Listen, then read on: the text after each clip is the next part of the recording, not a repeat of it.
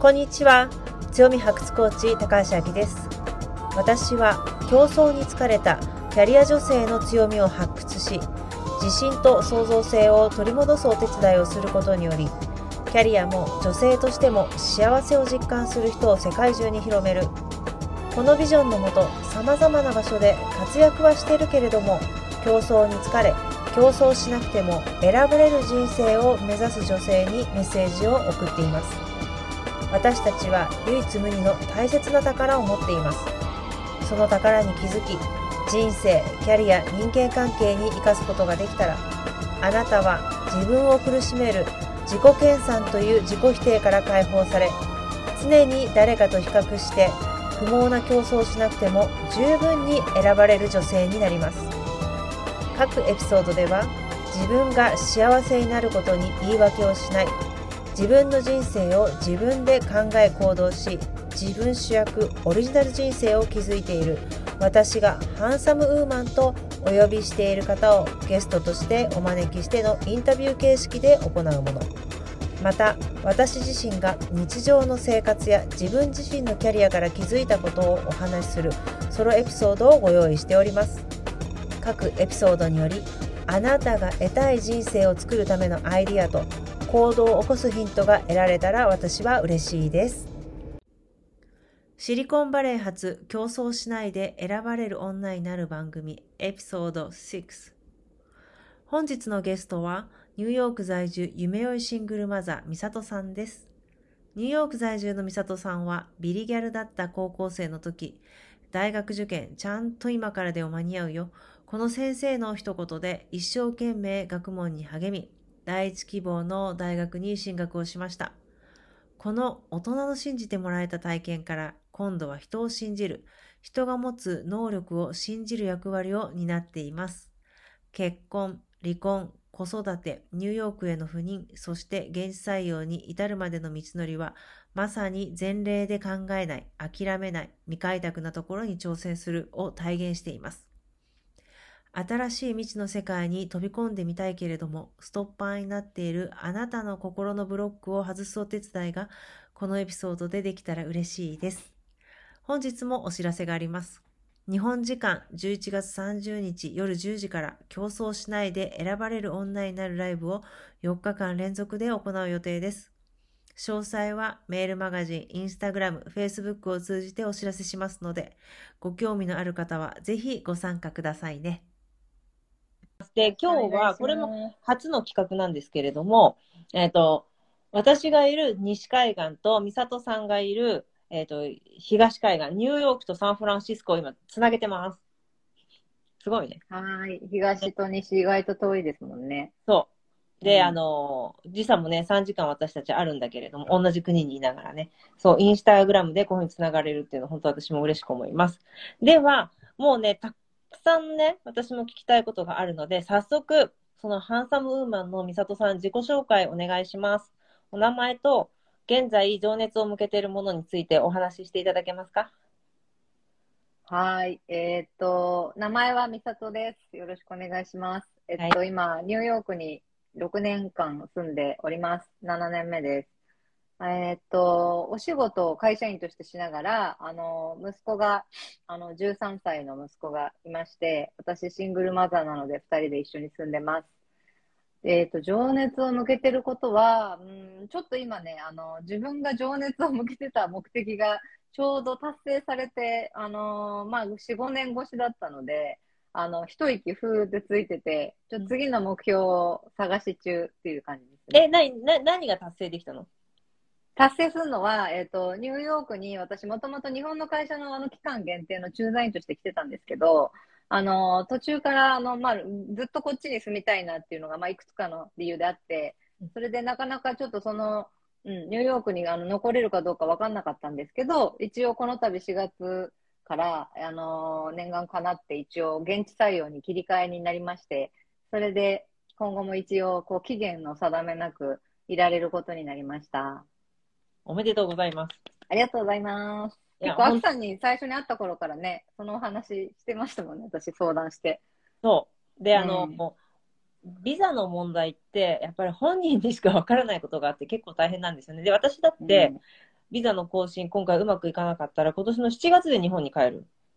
本当ですか？そうそうそうそう。へえ、でも大丈夫にななりそう。それ、で、うん、あの書類提出しても、今ほら、まあ、コロナとかがあって、なかなか結果とかもその遅くなってるじゃないですか。で、そんなことはいはいはい。で、1ヶ月、2ヶ月って返事が来ないなと思って、大丈夫なのかな？まあダメだったらもう7月に帰ろうかなっていうふうに思っていたら、1ヶ月ぐらい前に OK っていうのが来て、で、追加書類とかも何にもなくて、それで来年の、えっ、と、私は12月までいられるのかな。来年の12月ってことは、とりあえず1年半以上ぐらいはもういられるそうですね。そう私のビザのタスで、う、うんんうんうん。いられるっていうの。だから、結構ね、結構、あの、日米だから、ビザの問題とか何にもな なさそうに見えるけど、結構いろいろありますね。ありますね。っていうか、アメリカって死ぬほど大変ですよね、居残るの。まあ、いろんな形がありますからね。あの、うん。で、競争競争がないわけじゃないけど。うん。まあでもそれだけね、エキサイティングで、やりたいっていうふうに思った人にはすごくその魅力的な街だと、国だと思います、私はね。うん。そうですね。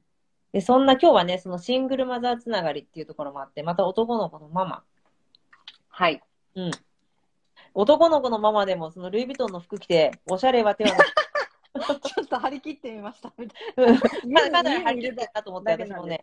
うん。かなり張り切ってみましたよ。いいと思います。私はそういうところも好きなの。でね、えっ、と、今日ね、その美里さんは今までその人生で自分で決めて行動して、その自分オリジナルな人生を作ってきた女性っていうことで、私ゲストでそのお呼びしたんだけれども、小さい時から自分で考えて決めて行動できるタイプだった？どうかな？小さい頃、そうでもなかったかもしれないですね。いや、割と気ままで、うんなんか変わってて、うん。なんか言うことが突拍子もなかったり、うん。あの、一人っ子なんで、あんまりこう、兄弟と合わせるとかもなく、うんなんかちょっと独特な子だなっていう感じで来ちゃったのは確かなんですけど、うんでもやっぱりね、あの、こう、学校、年大きくなるにつれ、まあ先生に結構怒られたり、うん親に怒られたり、まあ友達との関係難しかったり、うん。そういうのが、えっ、と、ある中で、こう、萎縮して自分を、なんていうかこう、あんま出さないようになったこともあったと思います、すごい。うん。うん。うん。うん、そうそういう話が聞きたくて、みんなこのニューヨークに出てる、サンフランシスコに出てるっていうふうに言うと、ものすごくその小さい時から若い時から何でも決めたりするので行動的だったのかなっていうふうに思う方たくさんいらっしゃるんだけど、実は意外とそのじ自由奔放だったとしても、社会に馴染めないだとか、学校に馴染めないだとか、なんか友達に怒られ、なんか笑われたとか、先生にば怒られたとか、そういう経験でストッパーになっちゃってることがあるんですよね。うん、そうですよね。で、あのー実はね、今本当にそういう自由に羽ばたいているように見えるんだけれども、その当時はね、本当に辛かったって。でも今となったら宝となった出来事だったり、そういう人生の体験、経験を少しお話ししていただけますか？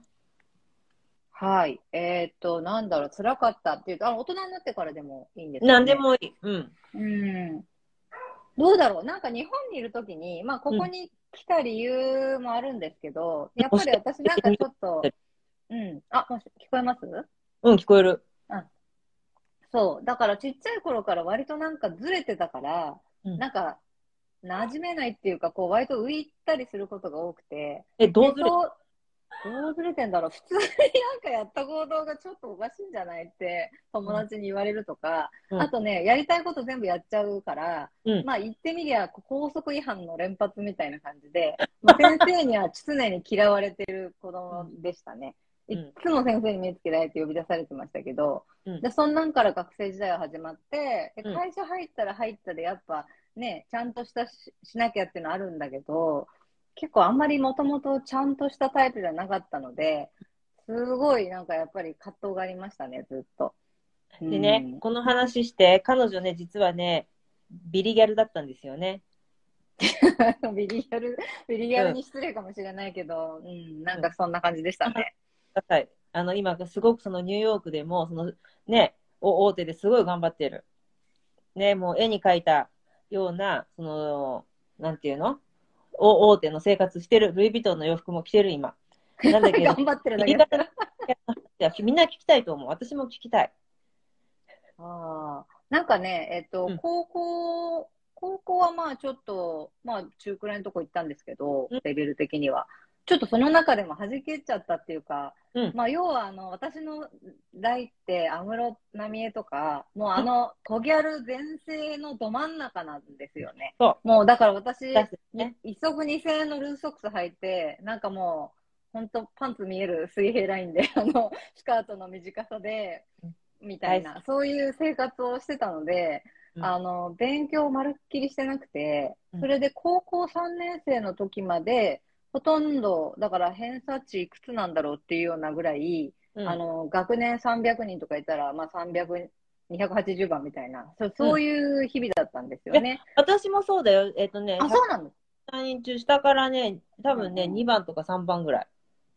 でもほら、アキさんは有名私立に行かれてるから、私はもう大したことない学校の下から 2割行ってないぐらい。いやいや、だからそ相当おかしな成績表になってたよ。うんまあ、まあまあ、それはね、うん。うんネタとしてかったんですよね、本当に。うん。で、もうだから大学無理じゃんって言われて、うんで、あの、私も言われてた。模試とか受けてもね、なんかこう、なんていうんですか、こう、一番下のレベルの学校でも E 判定とかしか出ないから、もう、だから専門学校とかなんか手に職をつけて、なんかやりたいこと見つけたらとか親にも言われてて、うんまあそうだなーって思ってたんですよね。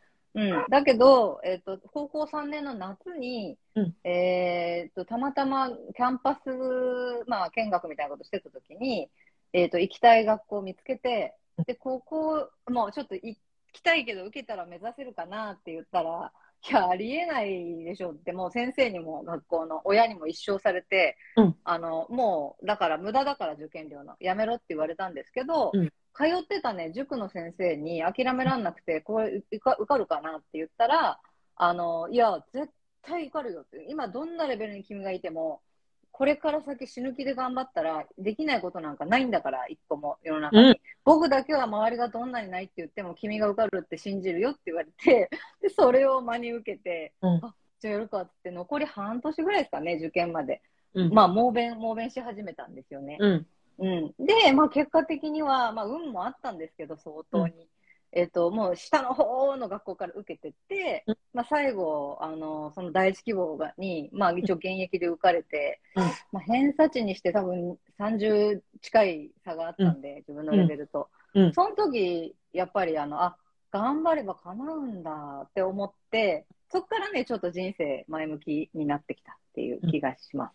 えーそれでちなみに大学名聞聞いてもよろしいですか？い大学は、あの、あれです。秋さんと同じ、あの、わ早稲田ですけど、まあ、そ当時の私にはちょっとありえないぐらい高かったんですよね、レベルは。うんでもそのやっぱりやればできるっていうことそしてその周りの大人で一人でも美里さんのことを信じて応援してくれたって人がすごくありがたいよね。いや、そう。そのね、先生のことを、うん実は未だにこう、おなんていうんですか、人生で一番影響を与えてくれた人はみたいなこと言われたら語るぐらい、うん。こうもう40年は経ってないけど、うん30年近く経ってるのに思い出すんですよ。うん。でもその先生にね、その受かった時に一番に知らせに行って、うん。受かったよ先生って言ったら、え、どうやって受かったのって聞かれて、ちょっと みたいな感じだったんですけど、うん。まあまあでもね、そのおかげで頑張れたからよかったかって思いました。うん。うん、いやそうよねだからそういうふうにその応援してくれる人例えばその人は半分ぐらい信じてなかったかもしれないけれどもうん応援してくれるって人ってすごくありがたいよね。でまた今日そう美里さんってジュニさんからメッセージあ入ってるあ、ジュニーさん、ありがとう。あと、ゆきおさんからも、こんにちはって入ってますゆ。きおさん、お久しぶりです。ね。やっぱり、それはあれよ。いろんなこと乗り越えた美里さんの人徳のおかげ。うんあ。りがとうございます、みんな。こんねな時間に。すいません、急に早くなって。一人でも信じてくれる人がいたから頑張れる。もう本当にその通りだね。でも私たちはさ、今、その、信じてくれる、信じる人のになろう、なってるじゃない？なろうとしてる信じじゃない？る人になろうとしてる。そうそうそうそう、うん信信じよう。ね？うん。んね、いや、これすごくいいお話。そう、だから、その、今、その、順調に、なんて言うんだろう、いい、いい学校からいい会社に入って、ニューヨークに駐在へ、じゃなくても、今、いそういうふうに見えるかもしれないけど、紆余曲折があったわけなんですよね、美里さんの人生の中に。そうですね。私の人生、その後も紆余曲折しかない感じですけど、なんかこう、最後のところでヒュってね、こう、運よくうまくいけてるとこともあるんですけど、結構間は、うん、ずっとどんバタバタしてます。なんかね、そういう、ちょっとあ話を聞いてて、そのビリギャルだったところから、あのーすごい共感してて、私、いまだにね、私の昔知ってる人、まあ早稲田の大学行ってること信じてないよ。えそうなんですか？なんで？それで、あの、スタンフォードで研究員やって、誰も信じてないと思うよ。昔を知ってる人信じないい高校時代とかの友達ってことですか？ん？高校時代の友達とかってこと？そう、そうと先生あのーそうそう、昔のね、しょうもない時代の知り合いはなんかみんなびっくりしますよね。そう。うん。まあそんなもんですね。で、その後に、いろいろ紆余曲折があったじゃないですか。うん。で、その紆余曲折の時のちょっとその大きな決断とどうやって決めてったの？っていうところ、結構ね、今ね、こういうお悩みがあるのね。あのね、うんいろんな選択肢があるからこそ自分で選択ができない。どういうふうに選んだらいいかわからないっていう人のね、お悩みが結構多い。おーこれはじ人生でこう結構大事な局面での、まあ、選ぶ時ってことですよね。そう。うん。だからちょっとその例を挙げて、どういうふうに美里さんが選んでったかっていう、選択をしてったか教えていただけます？私は、だからそんなにね、あの、なんか、かっこよく褒められたことでもなくて、うん要するにもともとそういう性格なんですけど、その、我慢できないんですよね。自分の 欲望とか、あの、かん感じること。をうん。だからこう、まあ本当はこうしたいけど、周りに迷惑もかけるからやめとこうとか、本当はこういうの嫌だけど、やりたくないけど、みんな我慢してやってるから、やら、やろうとか、そういう、なんていうかな、割りこ割とみんなが自分の気持ちよりも、なんか周りのこととかそういうのを優先する局面局面で、多分我慢できない性格だから、やっちゃってるっていう、あるいはまあ嫌なことはもうやってないっていう、結果的に、でもそそういうことでもちろん、あの、波風が立ったりとか、壁に当たったりもあるんですけど、なんか要は自分が やりたいことにそのまんま忠実に生きてるから、まあ叶ったこともあったかなっていうようなことはやっぱちょっと思うんですよね。自分の欲うん。だった。うん。うんうん。例えばさうん。最近で、こういう、例えばニューヨークに来た時もそうだし、うん。これニューヨークに残ることもそうなんだけれども、なんかい一個例を挙げていただけますか？うんそうですね。ニューヨークに来たことはやっぱり、あの、来てここに残ってるっていうことが、なんだろう。言ってみれば、あ、ニューヨークのさ、行って私行きたいですって会社で手を挙げたの？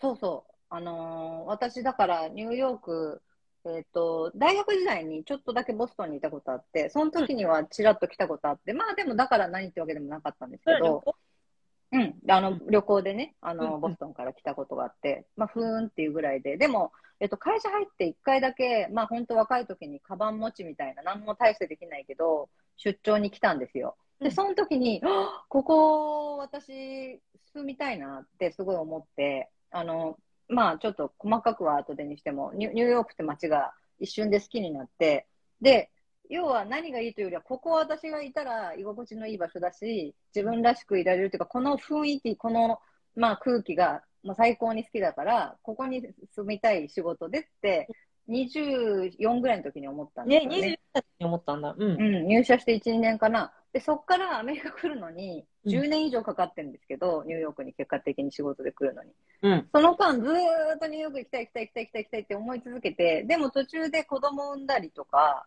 えっ、と、あって、まず20代の頃に、あの、割とね、研修生みたいな感じで、1年とか2年とか海外行ける人が多いんですけど、私はその時に出産とかしてたから、あ、あの行けなかったんですよ、結果的に。機会逃して。で、うんそうすると今度30代とかで行くときは、もう5年とか行かないと長く行けない。でも私結婚してる子供いる。うんまあ、あの、5年とか、まあ、旦那置いて子供いてどどうすんのみたいな感じに、やっぱななっちゃうかなっていうのはある一方を、あんまりだからもうそういう、なんていうかこう、今ある前提で、じゃあいけないかとかいうふうにちょっと、まあ、元の性格的に思わないので、うんうんあえ行きたい、行きたい、行きたい。うん。ここでちょっともう行けないかなっていうふうに思って引いちゃうか、いや、うん。い行くで行きたいでしょうって、どうしたらいけるかなって考えるのって、すごく、ね。うんそう。だからどうすればいけるかなという以外にあんまり思ったことがなかったんで、うん。だからずーっと、いや、もうニューヨーク行きたいです。他の場所だったらいいです。ニューヨークでって言いまくってて会社でも。でもやっぱり、その、お子さんいて、小さいし、家族もいるし、女性でねっていうような感じ、まだ当時もあったから、よっぽど自分がいけるってことをアピールしないと、あんまり私に回ってこないというか、いくらでもね、他にも行ける人いるので、あの、って感じだったんですけど、だからもう要はフルタイムで働ける、何でもできます、いつでも行きますみたいな感じに、自分で状況を作らないとなかなか候補に上がらないなって思って、で、結果的にはそのそのためじゃないけど、離婚はするわ、子供はほぼ親に丸投げる。で、うん、それで結局は連れて行くのはいきなりは無理だから単身でっていう、まあそういうことで行って、うん、でもやっぱりその期限があるから今度は帰んなきゃいけないけど、こっち来てみて、まああの、いたいなずっとっていうことと、あとは、ちょっとうちの息子が、まあ、あの、いろいろ特殊な事情もあって、アメリカの教育の方が合ってるなっていうのも思ったんで、まあ、ここで息子と残って生きていくっていうのを、まあ、2年目ぐらいからこっち来て思って、ただちょっとその、会社としてそういう制度はまるっきりないし、あの、転職って言っても難しいしっていう中で、最初はまあ、ほぼ可能性ゼロだったんですけど、まあ、それもわーわーわーわー言いながら、一応なんかこうコロナのおかげもあったりとか、いくつかの運も重なって、うんまあ、結果的にはまあ非常にありがたいことに残れることになったので、うん、なんかその間やっぱり言い続けてたっていうか、まあ諦めなかったっていうことだけですかね。自分の中であるとすれば。この無理って選択肢がないのが美里さんだねっていうふうに、あの、ジュニさんにうんね、投稿してもらってるんだあ、けど本、当ですか？ありがとうございます。私ね、今コメントが一切表示されないんですよ。本当？大丈夫、私うん管理教えてください。すいません。うん。あのー本当にさ、それって言うよね。その、どっちを取らなきゃいけないとか、今がチャンスじゃないんじゃないかとかじゃなくて、引き下がらないところっていうのは、本当美里さんの強みよね。うん。み、みんなは結構あれですかね。こう、諦めてることとかもあるんですかね。みん、他の人とあんま比べたくなことないからあれだけど、アキさんどうですか？私？うん。私は諦めたこともあるよ、昔。うん、諦めたこともあるんだけれども、でもやっぱりね、うん。あのーこれ不思議なことで、あ自分でもうやめようかな、無理なのかなっていうふうに思っても、また同じことがやってくるんだよね。もうこれはやるしかない。だからああ。っていうふうに思ってやるときもあるよ。それとか、うんうんあとは、やっぱりその、私がほら、本当はアメリカに、スタンフォードに来たときにね、うん。2年間の予定だったでしょ。うん。で、2017年に本当はか帰らなきゃいけなかったんだけど、いや、でもこの場所がいいと。うちの息子にも合ってると。じゃあどうしたらいられるのかなと思ったときに会社作っちゃったんだよね、私。ああ、すごいですね、それは。それはさ、うん私はシングルマザーじゃない？さっきも話したけど。うんうんで、じゃあどうしようかなって、でも帰んなきゃいけないしな、日本で経営しなきゃいけないんだけどと思ったときに、うんいや、違うって思ったの。もうすっごい反対の声いっぱいあったのね。うんうん。なのにこっちで来て何考えてんだとか、ものすごいプーブ言われたの。もう本当に、すごいメッセージとかもいっぱい送られてきたの。なんだけど、やっぱりうん。もう、あなたどなた様ですかっていうそんなに私と親しかったでしたっけって人とかでも来ちゃったのね。もちろん傷つくよね、その言われのないこととか言われてたで。うん。うん、なんだけど、やっぱり自分、自分がね、さっき美里さんが話してくれたけど、ここだったら自分がやりたいの、その自分がしたいのたいが言えるっていうことと、その、うん。あとはその自分を表現できるっていうのと、息子にもいいと思って、でもそしたらね、どうし、どう、何ができるかなと思ったの。そしたらね、やっぱ会社作るしかなかったんだよね、いろいろ相談と。うんで、だって私ほら、経営してるからどっか会社辞めてどっか就職することできないんだよね。そうですよね、ビザとしてね。うんで、おまけに、私の英語能力とかだったら絶対こっちで原材料とか無理だと思うから、で、もう会社起こしちゃったの。うん。でも、やっぱりその時にものすごいその、ビザ問題っていうのがあって、そこで私一回半年間残ったよ。あの、日本に。だってビザ出ないんだもん。間一回帰ったんですか？で、帰帰って、私ほらビザ変えなきゃいけないから、その時に、その、あよって追加書類も全部出したんだよね。なんだけあ。ど、もうね、落とす。これあ、あれよ、別にその、あアメリカのなんか、なんかまずいこと言ってるとかじゃなくて、でも私降りなかったんだよね。うん。やっぱうんうんそれで、でも私、あの、諦められないと思って、自分でいろいろ頑張って、うん。うん、もう一回ビジネス立ち上げ直立ち上げ直して、別ので、はいで、認められて入ってきとして。うん。だから、半年間私に出られなかった。戻れなかった。えっと、日本にいてってこと日本にいた、他に戻れない。それ戻れないかもしれないと思ったら相当不安ですよね、その半年間ね。そう。で、ほら、うんモデル、も戻る気満々だったから、私、アパート借りっぱなし、犬はこっちに置きっぱなしだったのね、わで、今参加してくださっているチナさんが、うちの犬を半年以上見てくださってたのーえね。ー、なんと心強い。うん。で、本当ありがたかったの。それで、うん。本当にね、あの時辛かったね。私の何が悪いんだろうって思った。でも、やっで、で、荷物も全部置きっぱなしでしょ、こっちに。うんうん。で、社員の方もいるし、でも、その、こっちでうう動かせないから、もう本当にもうどんどんどんどんマイナスが続いて、あの時のことはもうお恐ろしくて今でもお思い出すけど、お恐ろしい。うんあったよ。でも、でも諦められなかったの。うーん。でも、そういうふうに自分のことを強くしてくれたのはやっぱアメリカでの生活かなって思うんそれはありますよね。なんか私はアメリカはいいとこも悪いとこもあるし、別にね、そんなにアメリカの文化がどうとか思ってるわけでも知ってるわけでもないんですけど、なんかここにいる人は同じような良さを感じてるのかなっていうのはニューヨークにいる日本人の人とかと話してても思うんですけど、どうですか、アキさんは？う。うん。うん。そんなになんて言うんだろう。別に私は現地化してるわけじゃないから、全てはわからないけれども、やっぱりこううんうん頑張りたいとか、なんかその人生で刺激を得たいとか、何かやってみたいっていう人にはすごくそのチャンス、オプションがある場所だなと思う。うん、そうだ、そうだと思う、本当に。うん。今ね、参加してくださってるのりこさんって方いらっしゃるんだけど、うんうんこの方ね、4月の29日に赤ちゃんが生まれたの。おめでとうございます。1ヶ月も経ってないのに今日出てきてくれてる。ありがとうございます。おめでとうございます。でね、今ね、いくよさんから、揺るぎない希望はどこから出てくるのですかって。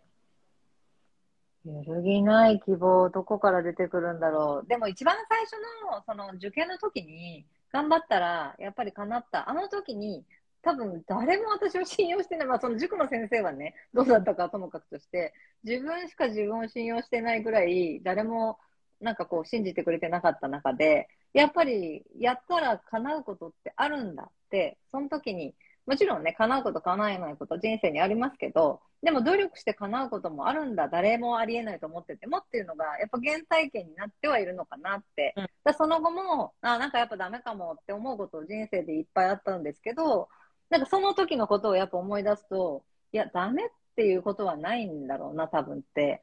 うん、最後はそそういう感じに思えるのは、その最初の体験が大きかったかなって思いますね。うん。そう私もそう。で、実はね、私ね、ずおずっと前なんだけど、その後継者になる時の研修っていうのを言ってて、その最後のうん六甲山を縦断する、朝4時ぐらいに起きて行って、うんうん56キロとかなんか60キロぐらい走るのね。うんそれをやって、そのや、私すごい運動とか全然ダメなんだけど、それを超えた時に、うんたまに思い出すの、あの辛さが体験できたんだから乗り越えられるだろう。だからアメリカに来て、うんとかもあって、今、ちなさんからそんなこともありましたね。本当にいろいろ乗り越えてきましたね。あきさんはってコメントいただいてるんですけど、えこういうやっぱ辛かったことを乗り越えた。だったら私は何かできる。で、例えば、なんか、あとはその、もし乗り越えられなくて何か敗北感があったとする私、なんか達成できなくて。それでも、そのことを学んだことで、後日私花が咲いてるような気がする。あの苦しい体験があって、あの時はダメだったけど、今がその時期だったんだな、みたいな。あの時のタイミングじゃなかったんだな、みたいな感じでね。うん確かにね、あの、今だったら意味があると思えることで、その辛かった当初、本当にそうは思えてなかったことはありますよね。うん。うん例えばさ、離婚とかもそうじゃない？うん、いきなした。あそうじゃないとか言って聞いてる人びっくりしちゃうと思うけど、でも離婚してるからね、私もアキさんも。結婚するときにさ、離婚確定し、もう絶対離婚するって決めて結婚する人っていなくて、でもやっぱり、確かに。な、いろんなことがあってすれ違って結局離婚ってななったりするじゃない？うん。で、なん本当にあれって予想外だし、うん。で、あの時私もう人生終わったと思ったの。へえ本当に。うん。うちの家族は絶対私と息子一緒に死ぬと思ってたの。だから私を一人にしなかったのね。あ、じゃあ結構ショック受けたってことですね、かなり。うんうんだって私、もう生まれる時にはもう気づいてたでしょ？気づいてたのよ。離婚するだっていうのがあったから。うん。うん、うすうすね。いや、それでもまた、あの、いや、でも子供生まれたら変わるかなとか、そのよくドラマであるようなこととか考えたりはしてたんだけど、でも結局さ、うんうんうん婚しようって言われたのが産後3週目でしょ。だからすごかったよ。特別だったんだよ。でまあなんて言うんだろうな。でも、あれがあったから今アメリカにいられるんだ、みたいな。そうなんですよ。あれがなかったら多分いないなって思いますよね。そう。で、うん留学もなかったの。だから駐在で多分1年もいなかったと思うんだよね。うんうんうんうん。もうそう思ったら感謝しかないよね。そう、感謝しかない。いや、もう。ありがとう、別れてくれてじゃないけど。ねそうですね。結果的にはそうですね。当時は辛かったと思いますけど。うん。うん。で、その一つの成功体験が乗り越える力になるんですねって今、コメントいただいてる。だからその成功体験とか、あとだからその体験するまでやっぱ諦めちゃダメよね。確かに。うん。うん。うん。諦めちゃうとダメですね。でも、なかなかね、その本当に辛くて出口が見えない時間が、しかもこう、何ですか、数日とか一週間ぐらいですぐ明るくなれるようなことだったらいいけど、こう、長く暗い時間が続くと、やっぱ自信失ってくるじゃないですか。でなる不安に、不安になってくる。私どうなるんだろうこれこのままこういうしょ、なんかもうい辛い感じのままだったらとか、やっぱ思いますよね。うん私もその離婚の前後って、ちょうど関係ないんですけど、大作会と厄年が全部重なって3年間、あの、ひどかったんですよ。その3年って今思い出しても、地獄のような3年だったなっていろんな意味で、なんか思うので、もう戻りたくはないけど、でもまあ、あの3年乗り越えて今があったからよかったっていううん気が。します。強く言ってくれたしね。うん。うんうん。で、あとはなんか、一見うまくいってる成功体験と本当の成功体験ってあると思って。本当になんて言うんだろうな。ちょっと頑張って成功したぐらいだったら、やっぱりそれは人生に残んないと思うな。あの時にがん思いっきりがむしゃらで頑張った成功体験だから、今でも生きるのが、例えばその美里さんだったら高校、あ、大学受験の時の塾の先生が、いや、今からでも間に合うんだよ。君は大丈夫だよ。って言ってくれて、魔法かけてくれたわけじゃない？で、ほんうんそこで半年間思いっきり頑張ったじゃない？したらもう第一志望に入れたと。で、あれも本当死ぬほど頑張った半年間って死ぬほど頑張って得た成功体験だから、ね、うんさうん二十数年経ってもうんうんうん原動力になるのかな。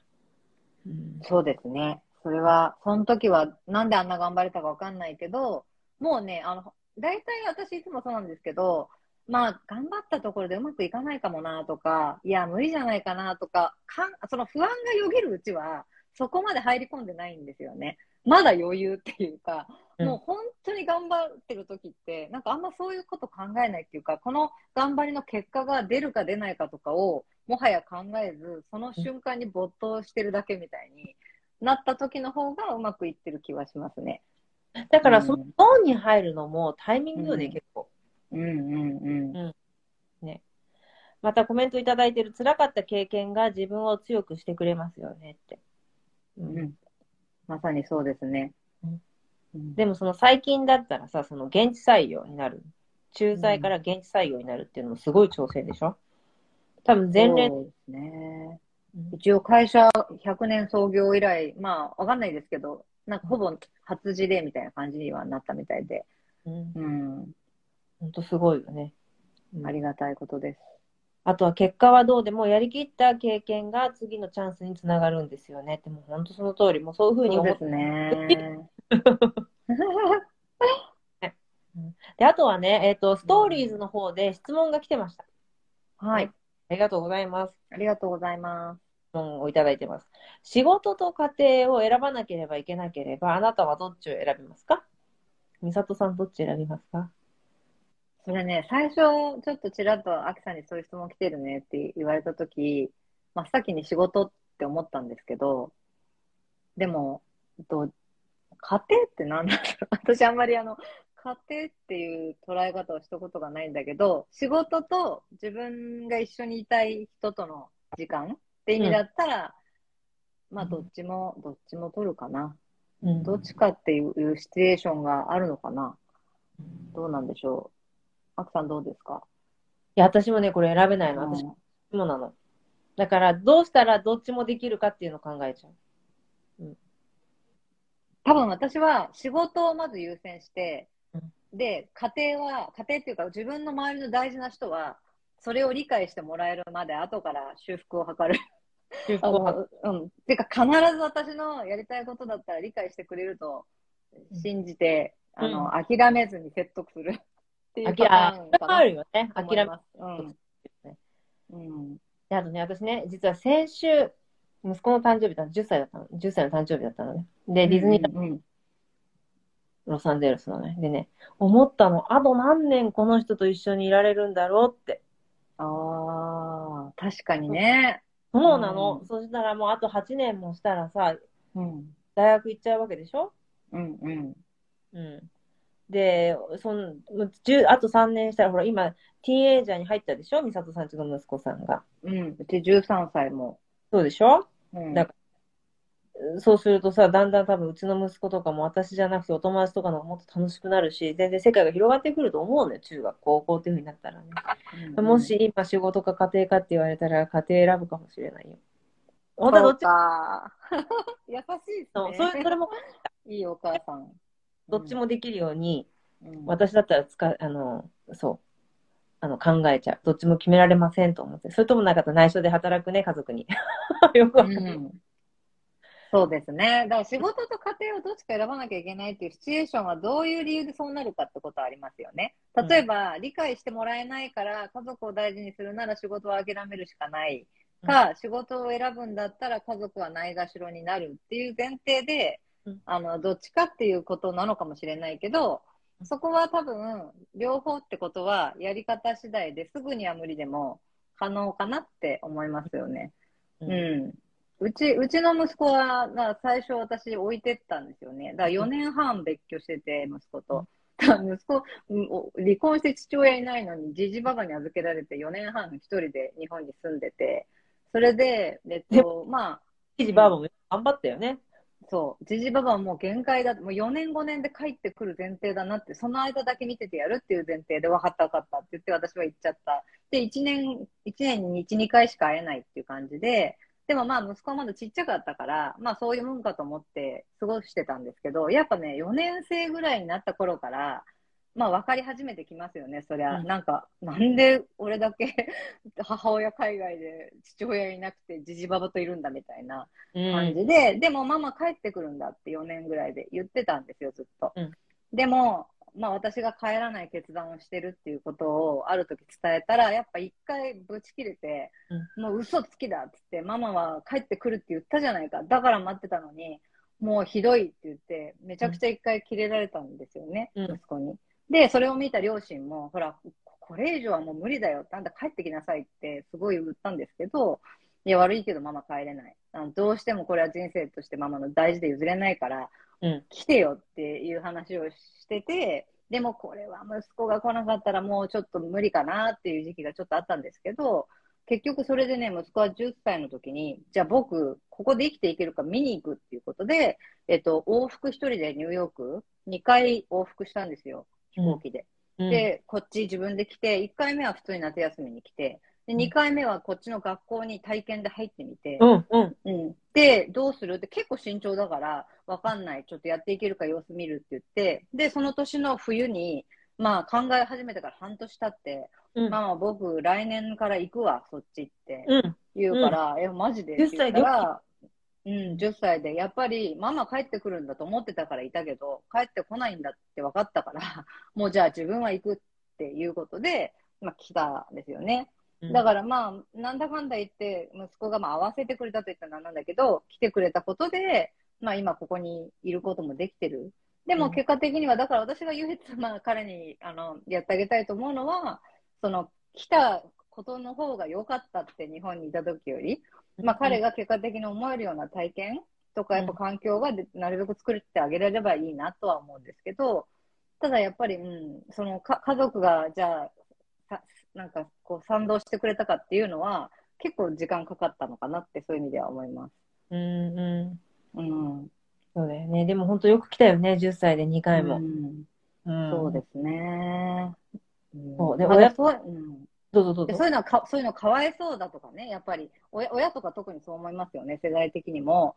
なんかこう、かわいそうな子って何度か言ってたけど、やっぱそう思っちゃったらもうできないって話だから、まあまあ、それはひどいんじゃないのとか、この子供を我慢させてとか、いろんな意見あるかもしれないけど、まあ私は彼はもうわかるから、その自分にとって何をしたいか、どう判断するかは彼の判断だから、まあ、自分で決めてもらおうっていうことで、ただ私は帰らないっていう話をしたら、まあ来るって決めたので、まあそれはもちろんそれしか選択肢が子供としてなかったっていうのはあるかもしれないですけど、うん。でもまあ、その、そういうふうに決めてくれたことはちょっと感謝してます。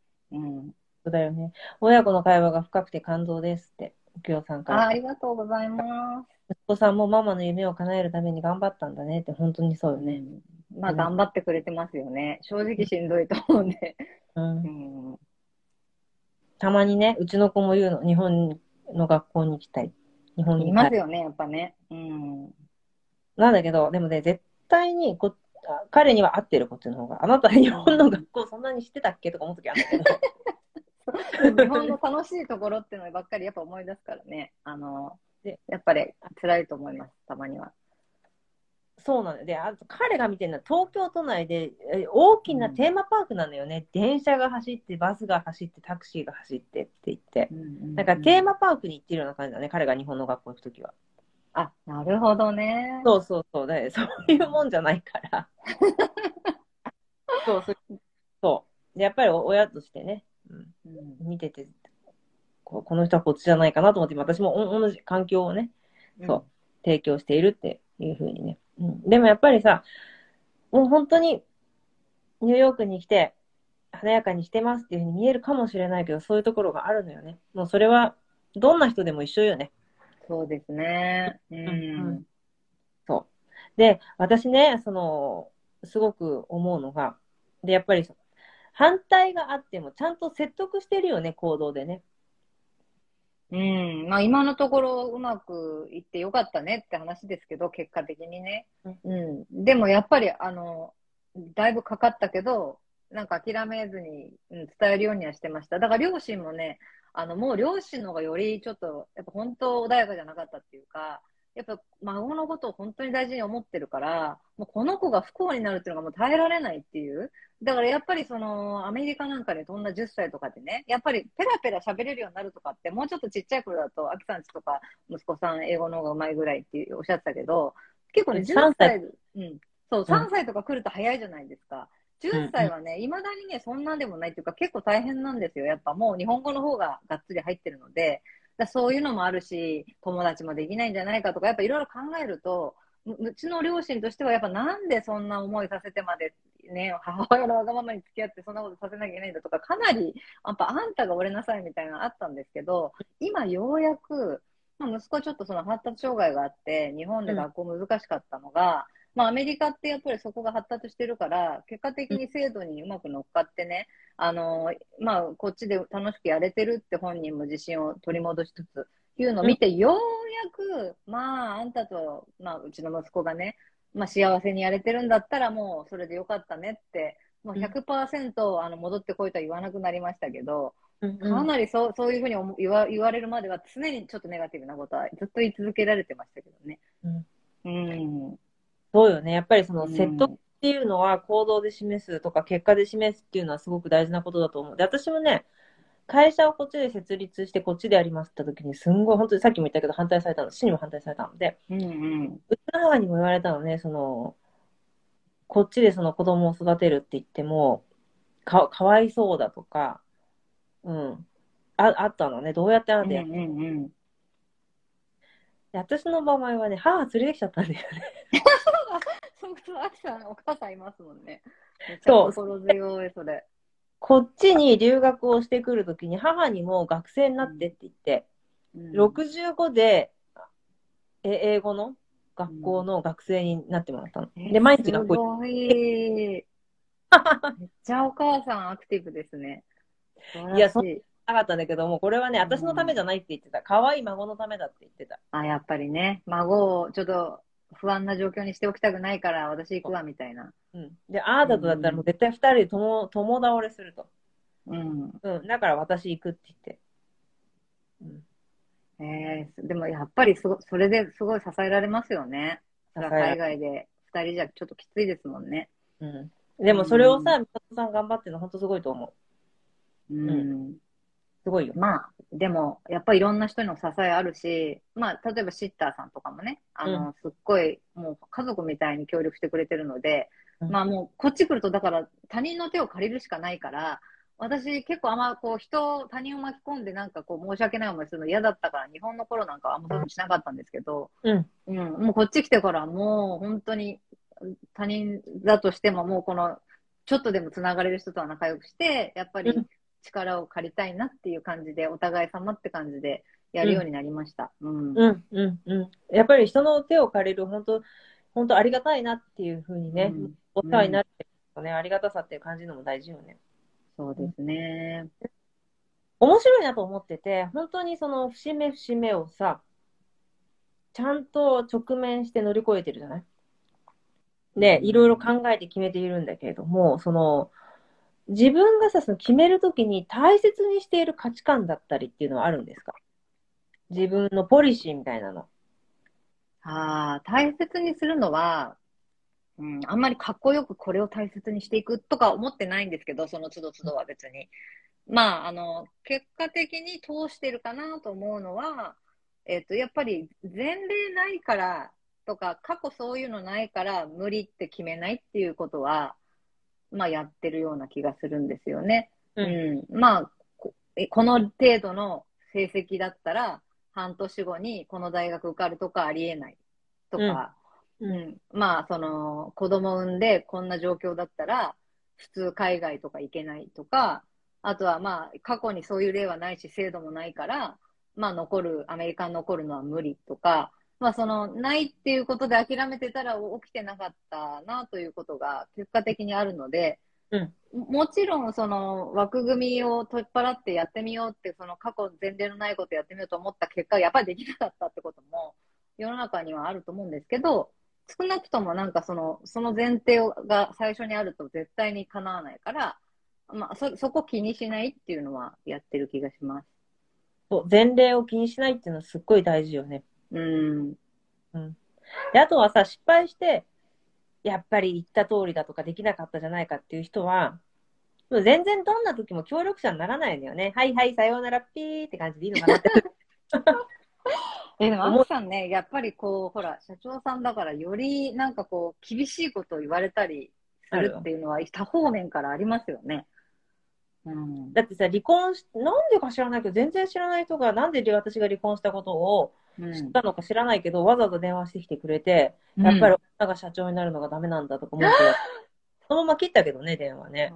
マジで。ね。ーうんだからやっぱりそういうふうに失敗して、ほら、やっぱり失敗したみたいなひ人は、それはいほんの本物の人脈じゃないね。人間関係じゃないね。やっぱりよく頑張ったね。また頑張ろうって言ってくれる人だよね。うん。そうですね。ジュニさんがさ、助け合うと感謝が循環しますよねって、本当にその通りだよね。この方優しいね。そう、ジュニさんね、すごうく素敵な人です。3人でね、あの、インスタライブやったんですけど。ああ、私参加したことあるよ。うん。あ、本当に？あー、うんありがとうございます。あの、ゴージャスな3人のインスタで。どうですかわかんないけど。あ、その方一人、オッケーオッケー。わかった。うんうん。うんうん。たまに3人でさ、投稿してるじゃない？なんか、すすあ、ごい。ところでご飯食べたり、ワインので、はーみたいな。そう、頑張った服着てね。すごいすごい。うん。いや、本当ありがたい。こういうふうにコメントいただけると。で、あと、えっと、日々自分を保つため。ほら、結構さ、本心で、ね自分に嘘つけないじゃない？美里さんって。でそうやって本ね。心に大切にしてる習慣ってありますか？私がほら、取説解説者だから、ちょっと聞きたいのね。ああ。そうそう。習慣、習慣ですか？そう。習慣はね、さよならえっと、言われたり、共感してくれる人がいた。あ、え、ごめん。何？何うんはいはい、さよなら P が最高ってコメント。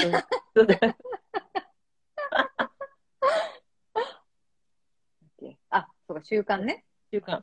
ごめん。いい習習慣、習慣は、あのね、そんなにそれもだから、なんかよく、あの自己啓発系で紹介されてるほど美しくやれてるわけじゃないんですけど、あの、でもやっぱり、毎日毎日リセットするっていうのは大事かなって思ってて、気分、気分とかをね。うん、で、そのためにやってることとして、まあ、あの、これも、私あんま集中力ない回遊魚みたいな人間だから、こう、落ち着きがないので、うまくいかないんですけど、でも、メディテーションね、まあ、いわゆる、ね、瞑想を、あの、いくつかやってたり、あとは、あの、ジャーナリングも、一応こう、まあ、その、その時によって書くこと違うんですけど、まあ、常にこう思ったらバーって書き出すようにはして、うん。だからそれまあどうだろう。一月に一冊ぐらいは言ってるのかな、ノートで。え、すごい書いてる。一月にさ。すごい書い、すごい書いてますね。うん。うんそ、そ、で、それと、あとはまあ、運動が本当に嫌いなんですけど、やっぱりこう自然の中を歩いたり走ったり、そういうことを言ってやると、あの、ぐじゃぐじゃやっぱもうこの思考でぐるぐるになってる時のほど、何にも解決しないことはないんですけど、私結構思考型なんですよ。だからもうね、ネガティブあれに入っちゃったら、もう延々と考えてるから、そうするともう今にいない感じなんですよ。なんか、うんあ、あの時ああすればよかったかも。ああ、将来こうだな、ダメかもな。まあもう要はその今考えてもしょうがないことを延々と考えて一日終わるとかいうのも結構普通にあるので、そうならないための今の言ったようなことは全部やると、あの、やっぱり結構その今にいるっていうか、ここに集中したり、こう気分変えたりはできるかなって思います。人間ってね、6万回してるんですって、1日。うーんでそれのもうほとんど、もう9割とかが、過去のことだったり、後悔していることだったり、今変えられないことなの。でも怖くない？無意識にさ、9割も、6万回考えて、その中の9割5万？うん、?654 でしょ？だから5万4千回ネガティブなことを考えたらさ、いや、怖いですよ。それは良くないことが起きますよね。思考が現実化するんだから。そう。だから、やっぱりそういうふうに体を動かしたりするってすごい大切よね。うん、うん。うんうん。すっきりするのってね。あ、すごいいい習慣ありがとうございます。本当。切り替える方法が大事ですよね。やっぱね。何かの形で。うん。うん。で、あとはね、多動っていうところもわかるのよ。になんか人間って本当は集中しなきゃいけないっていうふうに思うんだけど、大体人間の集中力って本当に集中して10分15分だと思うのよ。うん。だから、私仕事するときに1時間半で分けるの。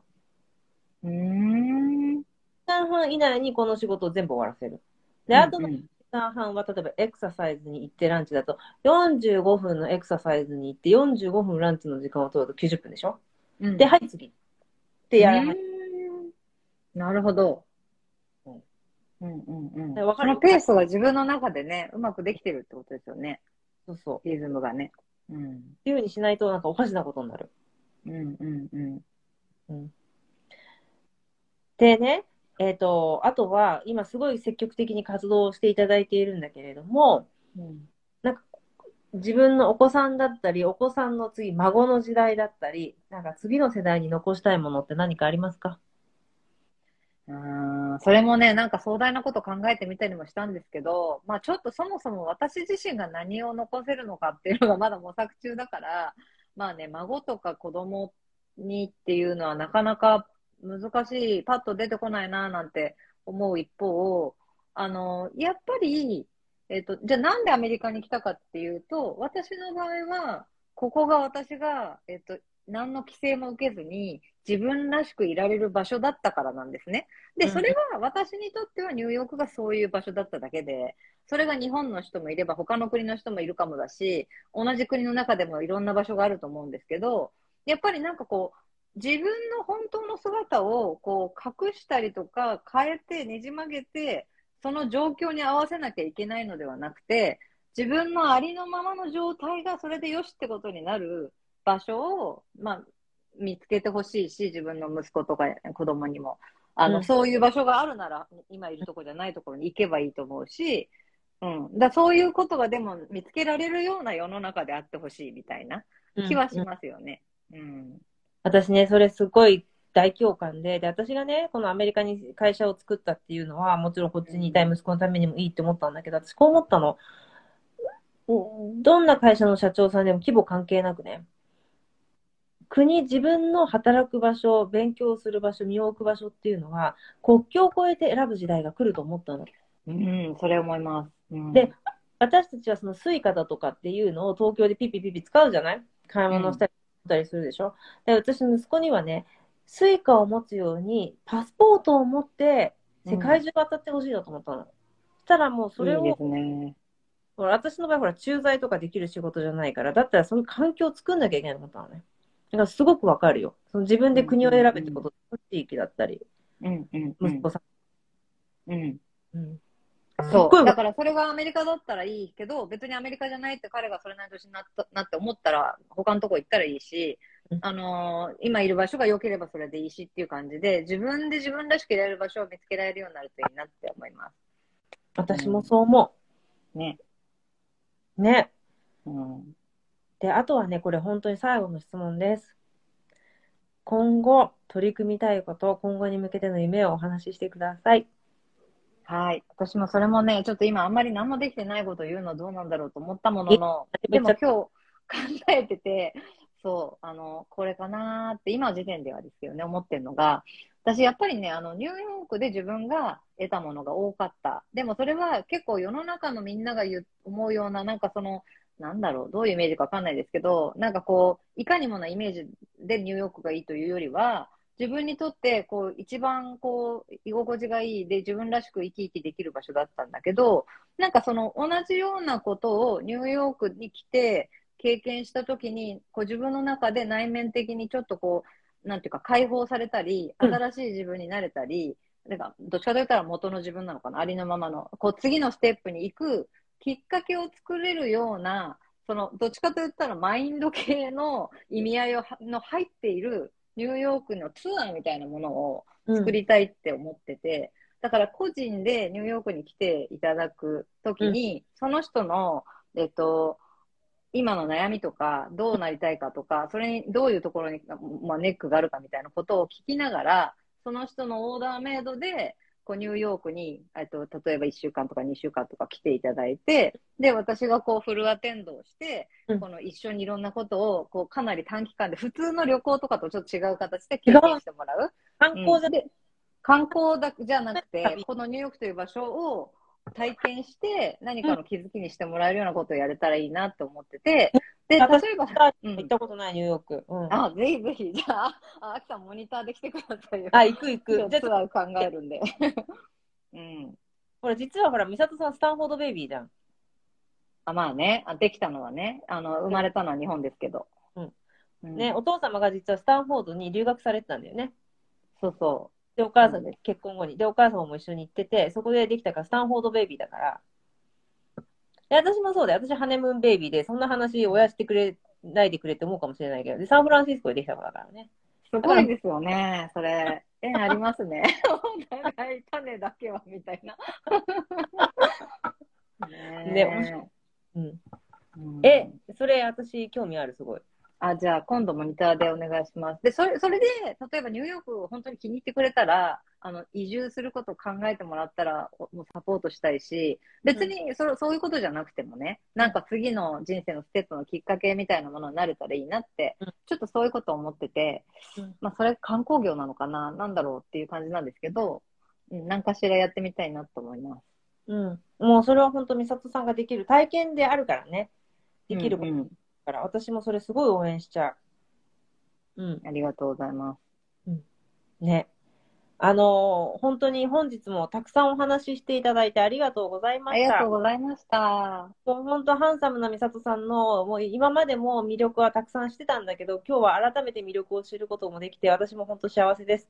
で、皆さんにとってもたくさんヒントがあったと思いますので、ぜひ、美里さんをフォローしていただいたり、私もフォローしていただいたら嬉しいし、何かあったらダイレクトメールなどしていただけたらなっていうふうに思います。ありがとうございます。ありがとうございました。もうますます応援しちゃいます。本日も最後までお聞きくださりありがとうございました。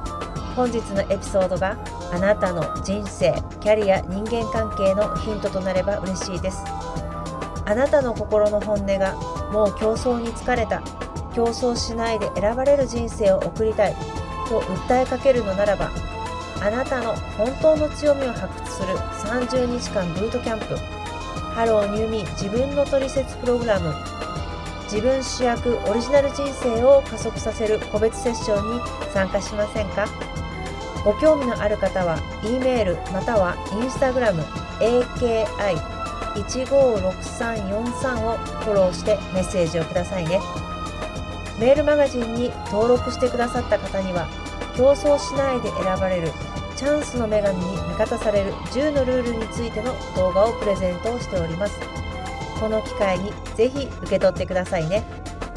競争しないで選ばれる女性を世界中に広めたいのでこのポッドキャストを聞いてよかったらあなたの大切な方にシェアしてくださいね。